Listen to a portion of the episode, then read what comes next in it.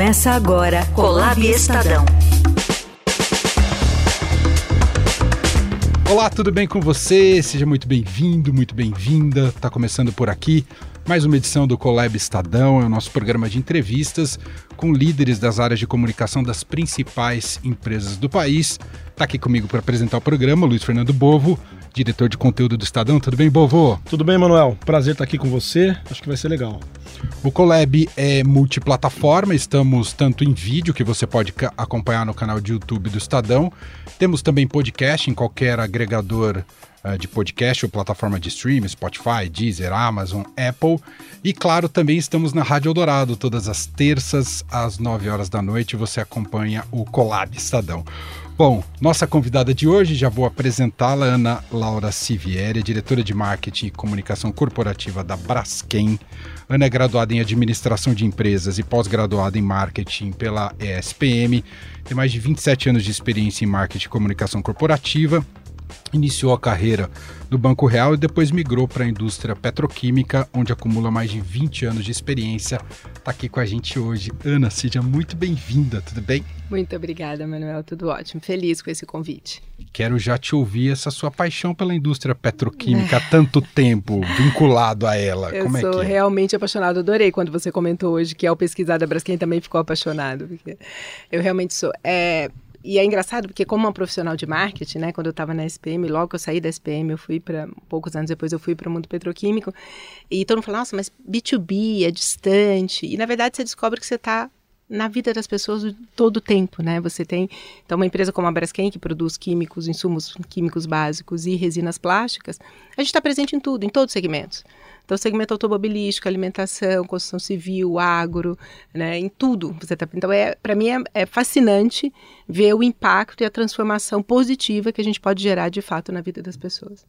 Demais. Bovo que é. Não, interessante perguntar. que você falou dessa de, de, de, estar presente em tudo, né? Uhum. É, enfim, o fato de ser uma indústria petroquímica. Agora, é, como é que é possível fazer com que o público final conheça a Braskem, né? Já que ela está presente em tudo, você acaba tendo uma relação muito B2B ali que a gente chama. Como é que, uhum.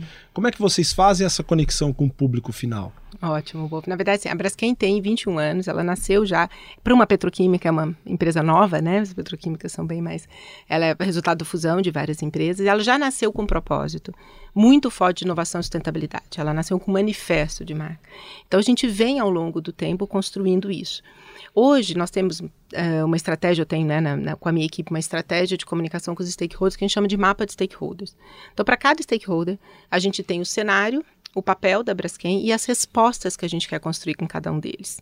Então você tem os stakeholders mais próximos da marca, os clientes, os próprios integrantes, mercado financeiro, né, uh, formadores de opinião de sustentabilidade, e você tem o consumidor final, a população em si, a sociedade com a sociedade, é, o, a nossa ambição não é construir exatamente aonde a Braskem está na vida das pessoas, porque é muito chato. Você, fica, você não vai numa gôndola comprar essa garrafinha de água porque Comprar o plástico é da Braskem.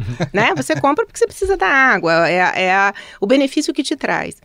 Mas a gente quer mostrar a responsabilidade e o compromisso com que a Braskem tem para a sociedade. Então, junto com a sociedade, as duas respostas que a gente busca construir é o plástico é muito importante para a minha vida, e eu tenho uma função fundamental no ciclo de vida do plástico, que as pessoas entendam isso, né? De que os benefícios, porque muitas vezes as pessoas falam, ah, acho que eu vou viver sem plástico. É bem difícil hoje, né? Ele traz uma série de conforto. Desde que ele foi criado, ele trouxe muita saúde, segurança, conforto, praticidade para as pessoas. A maneira que a gente usa ele é que precisa ser falada e ter uma educação ambiental grande em cima disso.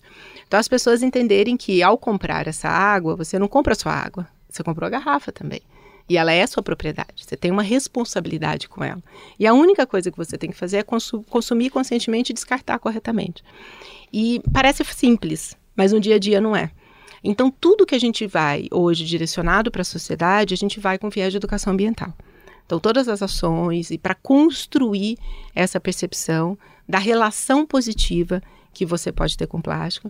O plástico é um produto inerte, ele não tem vontade, eu brinco que ele não sai correndo e se joga no rio, né? Ele não quer ir para lá. É, de alguma maneira ele chegou lá e não deveria ter chegado. Então o que está acontecendo nesse sistema, nessa economia, que a gente precisa ajustar para que ele não chegue mais ao rio. Então a gente trabalha muito em cima da economia uhum. circular para que, de fato, os produtos sejam consumidos, descartados e, e, reciclados da melhor maneira possível. A gente falou um pouquinho de você, mas acho que é legal você posicionar também nosso ouvinte, nosso internauta, o tamanho que está a Braskem hoje, onde ela está atuando, está atendendo quantos clientes, enfim. Até porque, por esse aspecto que o Bobo falou, uhum. B2B, até para as pessoas conhecerem um pouquinho mais é. da empresa. Bom, a Braskem é uma empresa brasileira, né? É, nós temos 41 fábricas total no mundo, são 29 no Brasil, é, quatro no México, cinco nos Estados Unidos e duas na Alemanha. Temos escritórios espalhados pelo mundo, além desses países que eu falei, temos outros escritórios na América do Sul e na Ásia. É, a gente exporta para mais de 100 países, temos em torno de 6 mil clientes diretos, né? E clientes menores a gente vende através de distribuidores. É, somos a maior, maior, produtora de resinas termoplásticas das Américas, então, maior produtor de polipropileno nos Estados Unidos. É, uma, assim, é um orgulho né, para o Brasil ter uma empresa que gera tanta inovação. A gente é muito pautado em inovação. Né? O plástico em si, ou a química, acaba sendo uma commodity. Então, se você não trouxer inovação em cima dele, você não se diferencia. E tem muitos desafios para serem resolvidos, né? Muito na sustentabilidade. Então, tanto que a área de sustentabilidade da, da Braskem fica hoje junto com a área de inovação. A inovação ela tem que estar a serviço da sustentabilidade. Então, tudo que a gente vai inovar, e o nosso propósito de marca fala exatamente isso, que é melhorar a vida das pessoas, criando as soluções sustentáveis da química e do plástico. Não pode ser qualquer solução. E tem que criar. A gente não tem todas as respostas hoje, não tem todas as soluções para os objetivos, para as metas que nós temos de SD. Então a gente precisa ter muita inovação atrelada à sustentabilidade. E ter a Braskem como o core business aqui no Brasil, né? Há duas semanas a gente inaugurou um novo centro de inovação e tecnologia no sul do Brasil. É, nós já tínhamos um ali, inauguramos uma expansão, uma ampliação, um prédio novo. É, temos um em Pittsburgh, nos Estados Unidos, inauguramos um em Boston esse ano ainda, exatamente Boston por ficar perto do MIT, das, uh, das uh, universidades ali, e temos um na Europa. Então, a inovação sempre em prol disso. O Brasil sendo o headquarter, mas nesses países também, não só com as fábricas, mas com os laboratórios de inovação. Uhum. A gente sabe que inovação não é uma, uma coisa que você aprende, né? Ela tem que ser um processo sempre, né? É, você falou desses centros de inovação uhum. que a Braskem tem. Como é que isso é trabalhado na empresa? É, isso está é, delimitado a esses centros ou você tem a inovação permeando toda a companhia? Como é que, você, como é que você, a Braskem trabalha inovação nos outros setores fora desses centros? É, essa pergunta é ótima, Boa, porque a gente fala muito da cultura de inovação. A inovação ela não está restrita a uma área. Você tem que ter uma cultura de, de se posicionar e, e, se provocar o tempo todo. A gente usa muito esse termo de provocação, do como que a gente pode fazer melhor e diferente. É, em 2017, a gente fez um estudo, foi quando a Braskem estava fazendo 15 anos, e a gente fez um estudo da, do, da plataforma de marca, né, para a gente olhar para os pilares da marca e se eles faziam sentido, se eles eram validados. E todos eles foram validados, que é inovação, desenvolvimento sustentável e competitividade responsável.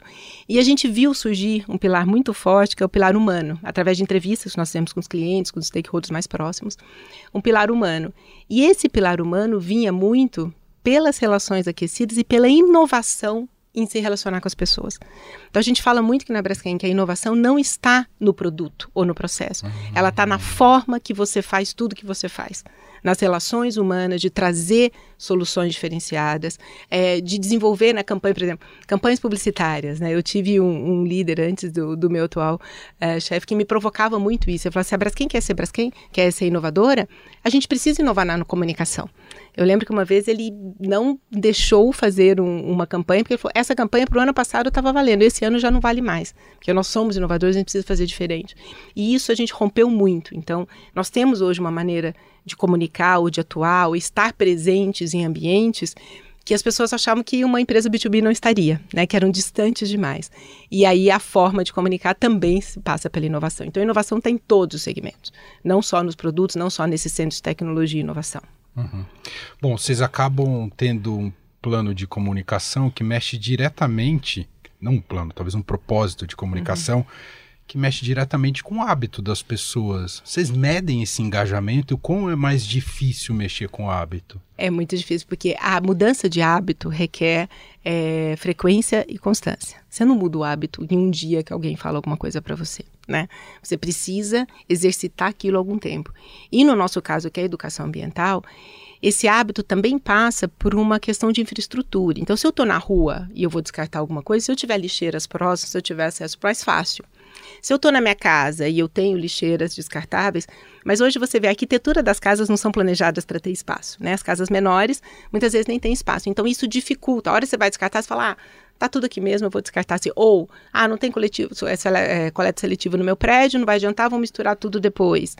Então, a mudança de hábito, ela requer a infraestrutura em volta de você e a consistência. Então, a gente tem trabalhado muito em, em ir a lugares ou estar presentes em programas que mostre o, o dia a dia de uma pessoa. Né? Então, uh, a gente fez um estudo há quatro anos da onde a gente poderia migrar um pouco o nosso território de atuação de, de marca, de, de patrocínios, para um território onde a gente pudesse falar mais de educação ambiental. E a gente viu, uh, até há dois meses eu estava no South by Southwest e vi o, o, presidente da Disney falando que em momentos de magia, assim, por que, que tem a magia da Disney? Porque em momentos de magia, você estabelece conexões com pessoas ou com marcas que são inesquecíveis. E é por isso que a Disney tem o sucesso que tem. As pessoas, todo mundo fala, ah, minha viagem na Disney com meus filhos, meus filhos lembram, porque viram momentos mágicos. E isso se conecta muito com esse estudo que a gente fez há quatro anos. Em que momentos a gente poderia abordar as pessoas de uma forma gostosa, de uma forma interativa, mas que elas refletissem no hábito delas. Porque é chato você ficar falando, né, Exato. né? Mude seu hábito, é, fazer uma campanha sobre mudar. E nós chegamos em três lugares onde você as pessoas. Pode pedante facilmente. Né? Exatamente, né? uma rejeição em primeiro sim, momento, né? Quem é você para falar para mudar, sim, né? Então, exato. e não é por essa porta que a gente queria. Claro. E nós identificamos três ambientes aonde as pessoas estão utilizando o plástico e, né, obviamente, vão descartar, e que tem espaço para você interagir, que são eventos musicais, parques e praias. Então, desde o ano passado, nós patrocinamos o Parque do Ibirapuera. 100% dos resíduos do Parque do Ibirapuera são destinados uh, à reciclagem pela Braskem, nós somos responsáveis por isso. Então, todas as lixeiras, toda a estrutura do parque, o parque está passando por uma reformulação muito grande e tal. É, eventos musicais, então nós estamos presentes no Lola Palusa, no Rock in Rio, estaremos no Detal esse ano. E praias é o projeto que a gente deve começar a partir do ano que vem, a gente já está desenhando, e aí nas praias mais próximas aonde a Braskem uh, tem a sua atuação, né, as suas fábricas. Muito bem. E quando a gente fala de ESG, né, que é a grande vedete do mundo uhum. corporativo uhum. atual, é, a gente percebe muito a questão do, do ambiental aí, né, presente é, na Braskem. Como é que ficam os outros? Governança, social? Como é que vocês trabalham essas duas outras verticais? Isso. Nós temos, na verdade, sete, que a gente chama de macro-objetivos, sete objetivos de, de ESG. Três são prioritários, que são mudanças climáticas, é, eliminação dos resíduos plásticos e direitos humanos. Então, dentro de mudanças climáticas, a gente tem uma meta audaciosa, né, para até 2050 ser carbono neutro. E, e, aí eu acabei de falar do tamanho da Braskem, então você imagina ser carbono neutro com 41 fábricas, né, petroquímicas, escritórios. Então é um desafio é diferente quando você tem é, uma atividade que você tem apenas escritórios, né? Você ter fábrica é muito mais difícil. Então nós temos aí essa meta audaciosa e temos diversos projetos e planos para chegar até lá. Em eliminação de resíduos plásticos, nós produzimos uma resina feita de material reciclado, uma, uma resina que chama PCR, né, pós-consumo. Uh, e nós temos a meta de até 2025 produzir 350 mil toneladas dessa resina e até uh, 2030 um milhão de toneladas. Então, para isso, a gente tem que trazer inovação, a gente tem que fazer parcerias. Então, a Braskem faz parcerias com outras empresas. A gente tem hoje, nós somos é, acionistas de empresas que fazem reciclagem mecânica, uhum. que fazem reciclagem química. Então, a gente desenvolveu no, novas rotas para reciclagem química também, né? Dos produtos que não podem ser reciclados mecanicamente, podem ir pela reciclagem química.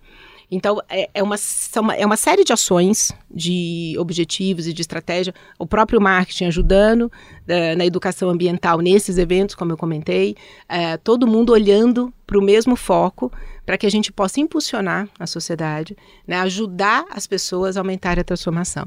Esse nosso produto reciclado chama Winil né? Porque é, no, é novamente, né, ele é um parímbolo, uhum, então uhum. É, a, a, questão da reciclagem. E dentro desse ecossistema de Renew, a gente tem o que a gente chama de WeMove, que tem três pilares: tecnologia, circularidade e educação ambiental. Então, tecnologia é o investimento em inovação, todas as inovações que eu vou precisar desenvolver para aumentar essa, essa, esse número de reciclados. É, circularidade é ajudar a cadeia a pensar na embalagem desde o início da concepção. Porque hoje, muitas vezes, a gente, a gente sempre fala que o lixo é um erro de design. Então, assim, não deveria ir para o lixo, né? Ele deveria ter sido pensado desde o primeiro momento. Então, de novo, eu vou dar o exemplo dessa garrafa. Ao pensar que eu preciso de uma embalagem para uh, proteger uma água, como que ela vai ser reciclada depois? Se ela for toda de uma cor, a reciclabilidade aumenta? Sim, então vamos fazer ela toda de uma cor. Se eu fizer de um monomaterial, fica mais fácil reciclar depois? Sim. Como que eu posso fazer para ter uma menor quantidade de matéria-prima aqui? Qual é a camada mais fina? Qual é o produto que eu posso usar que consuma menor quantidade de matéria-prima, seja ela qual for? Isso chama Design for Environment. E a Braskem abraçou bastante essa causa. A gente estimula muito a cadeia, a gente tem um compromisso muito grande com os clientes e os brand owners, que são é os clientes, os nossos clientes, que são as marcas que efetivamente embalam o produto final.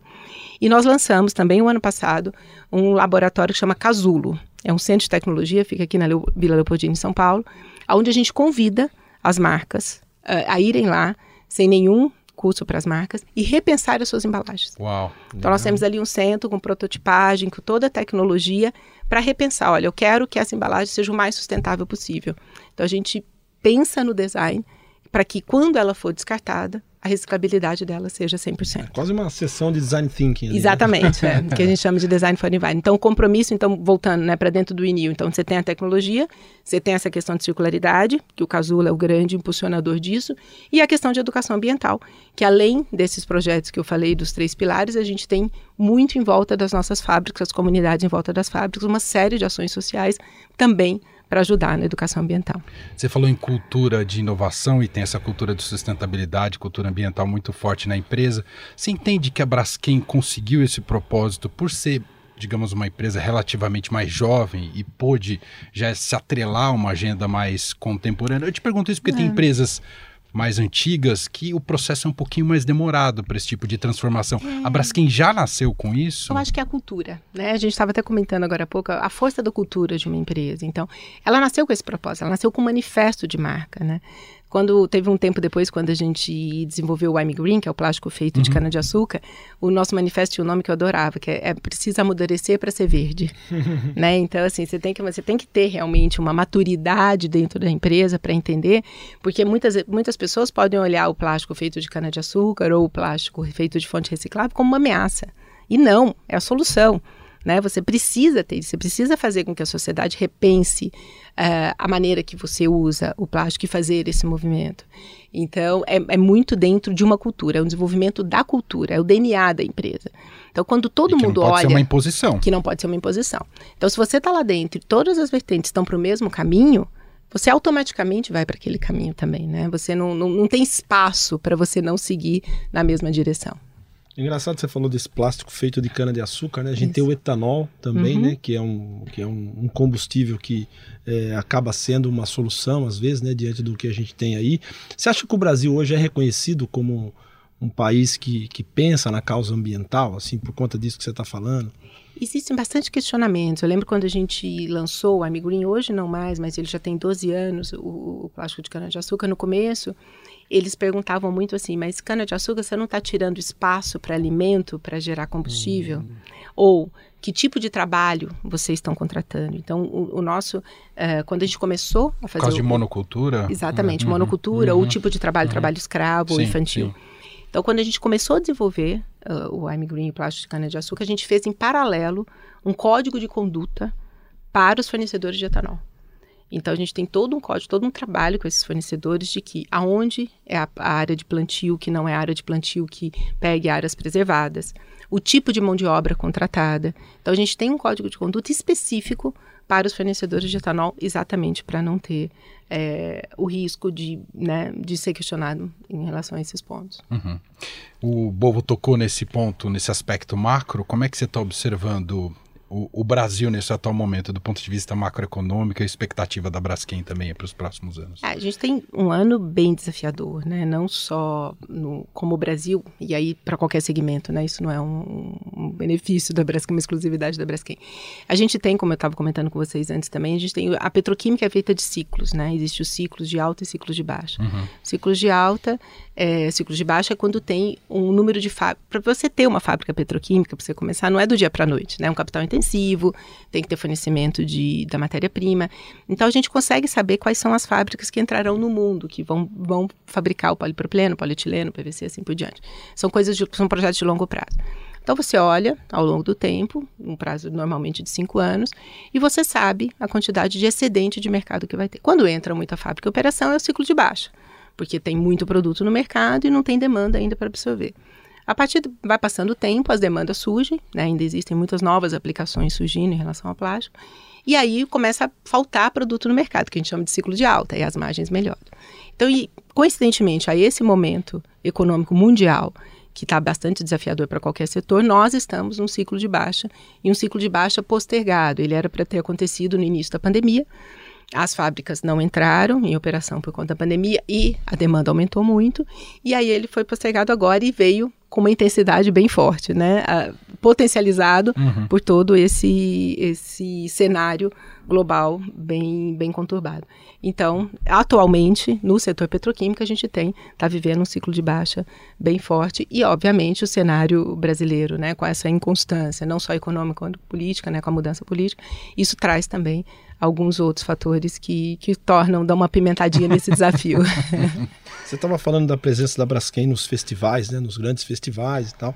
É, eu queria saber como é que é a relação da Braskem, como é que vocês percebem essa nova geração, uhum. quando a gente fala de consciência é, sustentável, né, essa coisa do consumo consciente, você acha que essa é uma geração mais é, preparada, mais atenta a isso do que eram as gerações anteriores? Como é que essa, essa molecada que vai nos festivais encaram essa coisa da, da reciclagem, da, da sustentabilidade? Como é que é isso? Sem sombra de dúvida, eles são, né? Eles já vêm com chipzinho, né? Eles já vêm com DNA. instalado, né? Instalado, né? Eles já são muito preparados e eles não aceitam, né? Muitos deles não, nem aceitam que uh, tenham outro comportamento que não seja um descarte Sim. correto, um consumo consciente. Mas o ser humano é movido a estímulo, né? Então, assim, se você tem um estímulo, aquilo te faz claro. tornar mais atento. E para mim fica claro isso, assim, em 2017 eu fiz um curso em Estocolmo. Hum. E nas, na porta dos supermercados já tinham as máquinas para você descartar o plástico e ganhar desconto. Hum. E olha que a Suécia é considerada um dos países com maior índice de reciclagem do mundo. Eu falei, assim mesmo, eles precisam de estímulos. Então, mesmo um hábito já aderente num país que tem uma, uma reciclabilidade altíssima, considerada uma das mais altas do mundo, eles também trabalham com estímulo. Né, de você ter desconto uma vez que você descarta o plástico. E isso funciona muito. Por mais que os jovens já tenham é, essa consciência instalada, quando eles estão no festival, você está lá no meio do show com um copo. Se eu vou sair daqui para descartar o copo ali, será que não dá para jogar aqui depois eu vejo se eu descarto, né? O que, que a gente fez? Então, a gente leva um estímulo de que cada item plástico descartado, eles ganham pontos que trocam por benefício, por outros itens de plástico. Um cashback. Um cashback, exatamente, ali. Então, você vai uh, desenvolvendo a consciência de que, ao descartar corretamente o plástico, ele volta para mim como benefício.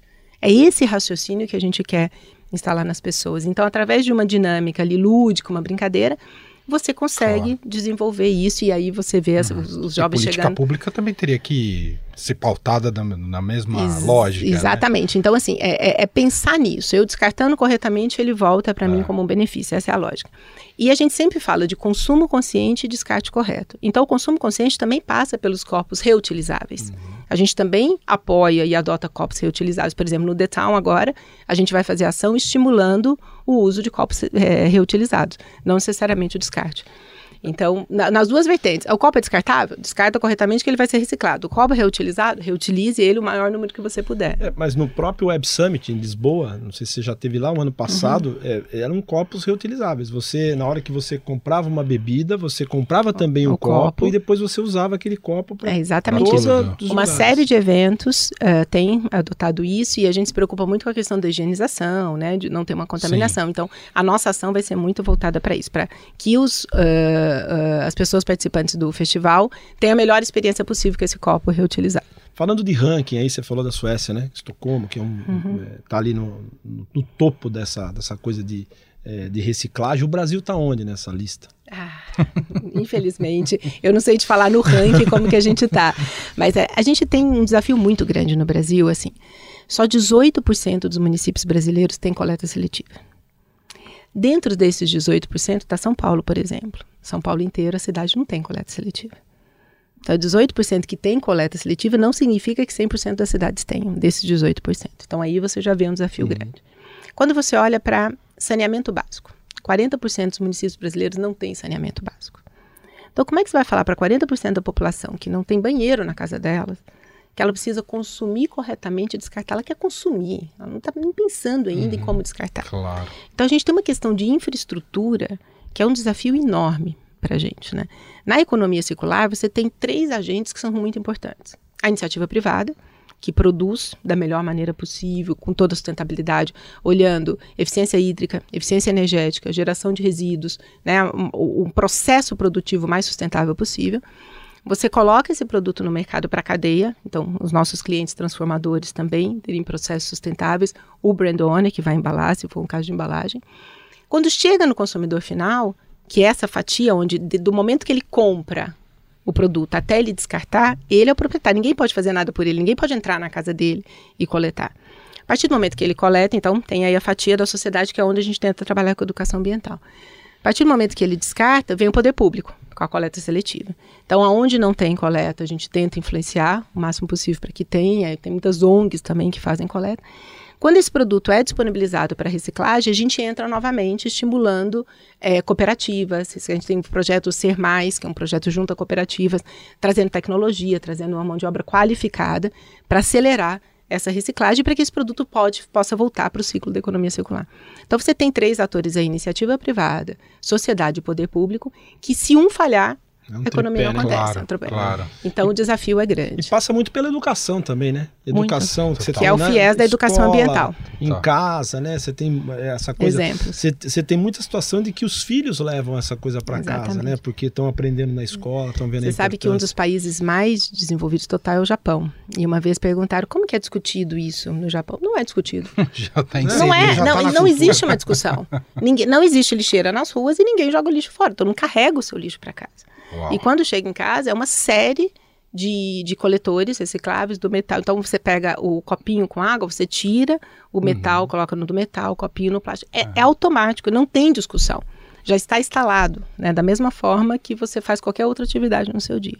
Então a gente vai demorar um tempinho ainda para chegar nesse patamar. Muito bom. Só queria falar mais um pouquinho de comunicação. A gente estava falando dessa vocação da Braskem, né? Muito B2B é, essa coisa de comunicação para fora e para dentro. Uhum. Como é que você organiza isso e, e, principalmente em relação aos investidores da, da empresa? Então, assim, para dentro da empresa, né? É, eu sou responsável por todo o marketing de comunicação globalmente da Braskem. Então, a gente tem uma estrutura de comunicação interna para todos os países. É, a gente tem canais digitais, e aí a gente migrou para o Workplace ano, ano, passado, foi muito bom, porque o Workplace ele já traduz, né? Um dos grandes desafios que toda comunicação da Braskem tem que fazer português, inglês, espanhol e alemão. então, o fato de ter é, um Workplace que nos ajuda bastante.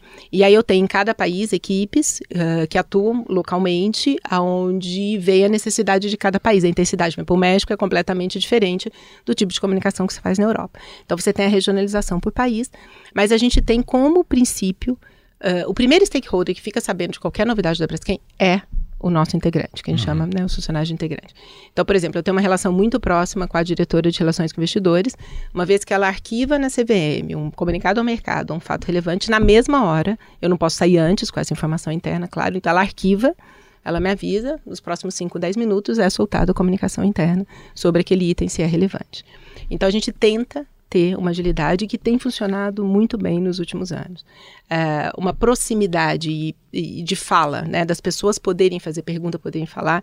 A gente faz uma live, a gente deve estar comentando que a gente não aguenta mais live, mas é. a live global do presidente é uma live que funciona muito. A gente faz a cada desenvolvimento, é, divulgação de resultado, a cada trimestre. A gente faz uma live global onde convida alguns VPs e a gente traz integrantes das fábricas do Brasil presencialmente para o escritório para participar alguns. E temos um painel digital para os integrantes das outras fábricas do mundo poderem fazer perguntas ao vivo é, e conversar com todos os líderes da empresa. Então, essa, esse diálogo aberto, esse face-to-face, -face, que não necessariamente é Uau. é físico todas as vezes, mas é um digital de altíssima qualidade, com tradução simultânea para todas as línguas. Então, ninguém precisa falar outra língua para se manifestar ou para entender o que está acontecendo. É, ajuda muito. Então, a gente aqueceu bastante essa comunicação interna. Na comunicação é, com o mercado financeiro, a gente tem a área de relação com investidores, e é muito engraçado que eu até comento com a Rosana, que é a diretora de lá, uns 4, 5 anos a gente falava super pouco. É, agora, talvez seja a área que eu mais fale. Há três anos, já, com a pandemia a gente perde um pouco, mas foi há três anos.